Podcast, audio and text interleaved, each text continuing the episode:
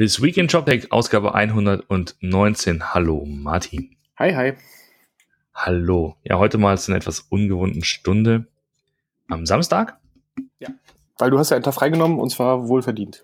Äh, ja, natürlich, natürlich, natürlich einen Tag freigenommen, ähm, hab's sehr genossen und äh, aber trotzdem, wir sind ja unseren Hörern an dieser was schuldig, deswegen haben wir uns nochmal hier am Samstag zusammengefunden und reden ganz kurz über die vergangene äh, ShopTech-Woche. Was, äh, was gab's denn?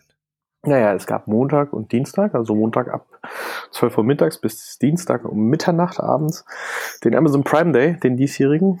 Ähm, das heißt, offiziell war es der Dienstag, der 17. Juli. Ähm, und es war wahrscheinlich für Amazon wieder ein sehr, sehr erfolgreicher Tag. Man hat auf jeden Fall das, das äh, Sommerloch so ein bisschen gestopft mit zusätzlichen Umsätzen.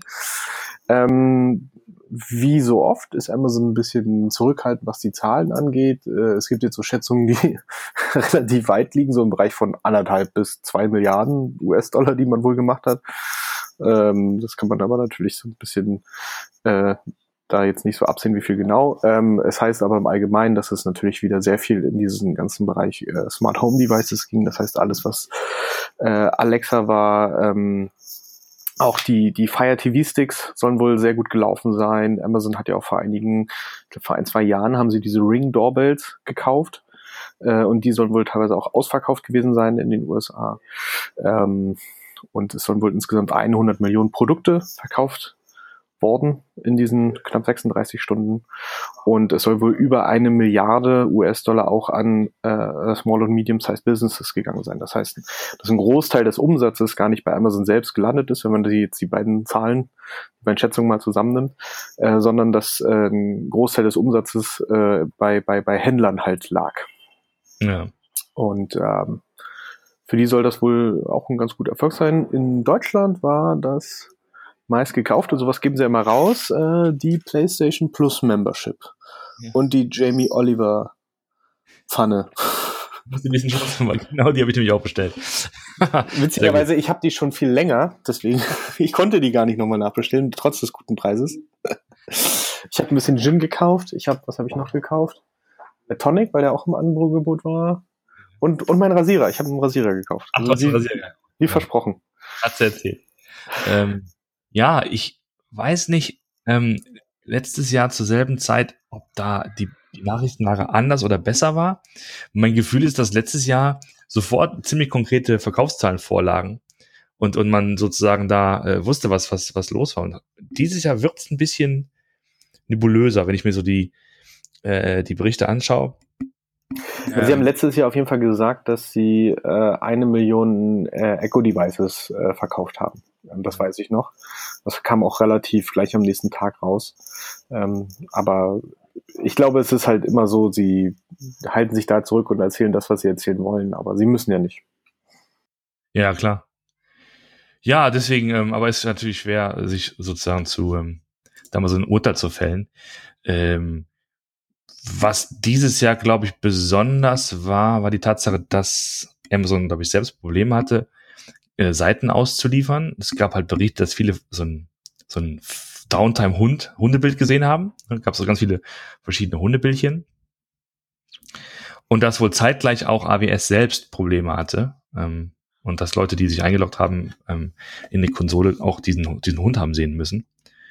Wobei jetzt irgendwie es gerne Berichte gibt, die sagen, dass das irgendwie zusammenhängt, aber es ist tatsächlich einfach zur gleichen Zeit passiert. Hm. Was ja schon irgendwie auf den Zusammenhang so leicht. Ja, das ist also wenn man so ein bisschen. Genau. Also Fokus muss man dazu sagen, war aber auch ganz klar ähm, ähm, Nord Nordamerika. Also es äh, be betraf wohl nur die Instanzen in Nordamerika. Und das war halt auch ähm, halt auf dem späten Nachmittag in Nordamerika am Montag, wo ähm, das heißt, es war dann halt irgendwann nachts hier in Deutschland, da haben wir dann wahrscheinlich nicht so viel von mitbekommen, ganz von abgesehen, dass die äh, europäischen Instanzen dann wahrscheinlich Eierschaukeln hatten in dem Moment, weil ja eh nichts viel los ist. Ähm, aber ja. ja. Und es, ich habe auch gesehen, es gab ein paar äh, Wettbewerber, die dann drauf gesprungen sind, die dann direkt äh, ein bisschen Werbung hinterhergeschickt haben, so wenn du wenn du keinen Hund mehr sehen willst, dann komm jetzt zu Target oder so. Was das ja, genau, genau. Natürlich, wie das dann immer so ist. Äh, ja, also was soll man sagen? vielleicht kommt der große äh, Postmortem noch. Äh. Ja, glaube ich nicht, weil wir, wir haben gerade mal auf die Statusseiten geguckt, also selbst die Statusseiten von AWS, die auch so eine kleine Historie mal anzeigen für die letzte Woche, sagen ja, dass eigentlich alles funktioniert hat. Ähm, weil, weil die Aussage selbst ist ja auch, dass die, dass die Services darunter funktioniert haben, nur halt, dass die Konsolen äh, einige Fehler geschmissen haben. Das heißt, ich glaube nicht, dass da noch irgendwas groß kommen wird. Man kann sich das jetzt so als kleinen Marketing-Gag äh, äh, mal ranziehen, was, was Tage da gemacht hat, aber ich glaube, mehr, mehr wird davon nicht übrig bleiben. Ja, okay. Ja, aber auch so ein generelles, ich meine, so ein generelles Postmortem, ne? Also auch so von der von der Business-Seite auch. Das wäre natürlich schön, ja. Weil die, die, ähm, die, die, die Vermutung war ja äh, vor dem Prime Day, dass natürlich Amazon ganz massiv dazu übergeht, ähm, die ganzen Voice Devices äh, in den Markt zu drücken, auch so sozusagen zum Selbstkostenpreis und das Ökosystem zu stärken damit. Und äh, ja, vielleicht gibt es auch mal konkrete Zahlen, ob das wirklich passiert ist. Ja, also Sie sagen schon weiterhin, dass es äh, der, äh, der beste Tag für Amazon Echo-Geräte war, nur halt ohne, dass es diesmal eine, eine, eine Zahl dazu gibt. Okay, das also zum Thema Amazon Prime äh, Day. Und ansonsten war diese Woche leer Genau, es gibt, es gibt noch ähm, Gratulation nach Hamburg ähm, zu Tarek, Sebastian und Hannes Wiese, ähm, die Geschäftsführer von About You die sich darüber freuen. Finde ich ganz lustig. Ich habe äh, ich hab mich zuerst gewundert, wieso denn jeder darüber sprach, dass Hamburg jetzt ihr, ihr erstes Unicorn hatten, bis ich die Pressemitteilung gelesen habe. Die haben das halt echt in die Pressemitteilung mit reingeschrieben. Ja, ja. Dass Hamburg halt jetzt die, das erste Unternehmen oder das About You das erste Hamburger Unternehmen jetzt ist, was halt einem äh, eine Bewertung von größer als einer Milliarde hat. Ja. Äh, jetzt sagen sie, haben sie nicht geschrieben, wie viel mehr. Ich gehe mal schon davon aus, ein bisschen mehr wird schon sein, aber ähm, es ist auf jeden Fall halt höher als eine Milliarde. Man hat insgesamt 800, äh, 300 Millionen Euro so eingesammelt von äh, einem ähm, Investor namens Heartland ähm, AS. Und das ist ein dänisches Unternehmen, ähm, gehört zur Bestseller Group und Bestseller kennt man gerade im Fashion-Bereich natürlich eher unter den Marken Jack Jones, äh, Jack Jones, äh, Vero Moda, und äh, Only. Genau, das ist als Bestseller, ist ja auch einer der größten. Ist ja auch, muss man dazu sagen, ähm, Anteilseigner bei Zalando, ist auch Anteilseigner bei Asos, also der kauft sich so, so ein kleines, kleines Reich da so zusammen. Immer, immer Minderheitsbeteiligung, äh, ganz klar. Bei Bautio ist jetzt, glaube ich, ein bisschen stärker mit drin. Äh, da könnte es sogar sein, wenn man, wenn man sich das Investment so anguckt und die Summe, dass es sogar über die Sperrminorität hinausgeht, dann muss man irgendwann mal schauen, was da im, im Handelsregister drin steht. Ähm, aber äh, auf jeden Fall spannend, herzlichen Glückwunsch. Und wir sind natürlich jetzt ähm, besonders gespannt darauf, äh, inwieweit dieses Geld jetzt in den Shop selbst fließt oder auch äh, in die Technologie und vor allen Dingen in den Vertrieb der Technologie. Also es das heißt halt natürlich, es sollen neue Marktsegmente erschlossen werden, es sollen äh, die Kundenbasis erweitert werden. Pipapo, jetzt steht aber nicht da, ob für den Shop oder für die Technologie, für den Technologieverkauf. Ähm, das kann man sich jetzt jeder wahrscheinlich selbst so hinbiegen, wie er es gerade möchte. Ähm, was auch spannend ist, dass die anderen äh, Geschäftsgesellschafter äh, halt mitgezogen haben. Das heißt auch German Media Pool und Seven Ventures äh, hat mitgezogen. Das heißt, wir werden auch wieder, wir werden weiter auch sehr viel Werbung für About You sehen. Weil das sind ja so klassische Media for, Media for irgendwas Deals, Media for Equity Deals. Equity, glaube ich, ist es. Ne? In dem Fall, ja. Ja, ja. ja. Genau, also die Frage ist halt konkret, wie, wie viel von dem, von der Investition geht tatsächlich in äh, die Weiterentwicklung und die Vermarktung von Backbone, ne? also von dem, von dem Produkt, das, das sie ja vor kurzem ausgekoppelt haben. Ja. Das ist ja vor allen Dingen hier für uns, für unsere, für unsere Thematik interessant. Klar. Ja, aber auf jeden Fall auch Glückwunsch von, von mir. Das ist natürlich ein, das ging echt raketenschnell. Das hätte man, glaube ich, am Anfang nicht gedacht, als so es gerade losging mit damals mit Collins und so, ne? Und als dann so die ersten, ähm, die ersten Seiten online waren. Ja, also ähm, das stimmt schon.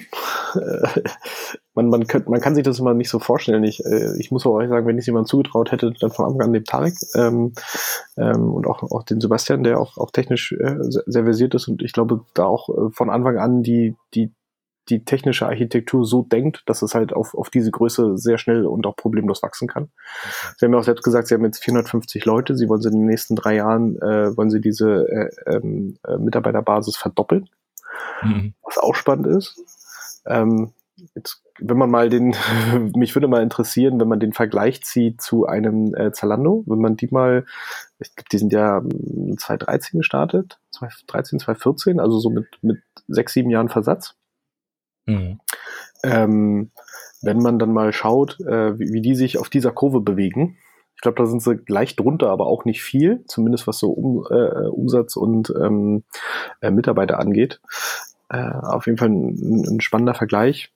Jetzt muss man natürlich gucken, inwieweit sie, sie gehen jetzt halt diesen Weg, dass sie diese, diese, diese technische äh, ähm, Lösung jetzt verkaufen, wo Zalando eher so ein bisschen in den Weg auch Anbieter, aber wirklich äh, knallhart gekoppelt an die äh, an ihren eigenen Marktplatz halt gehen. Das heißt, wo sie ein Tradebyte gekauft haben äh, und solche Sachen.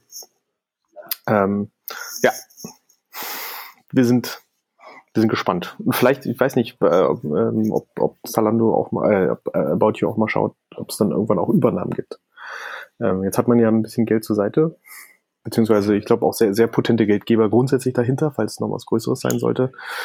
Ähm, wo es, wo es vielleicht auch Synergien gibt, wo man sich äh, auch einen, einen, äh, einen passenden Partner im Ausland suchen könnte, um beispielsweise auch die Internationalisierung schneller voranzutreiben. Weil ich finde ganz ehrlich, so eine, so eine Kombination aus, aus Asus und About You würde ich auch ganz spannend finden. Mhm.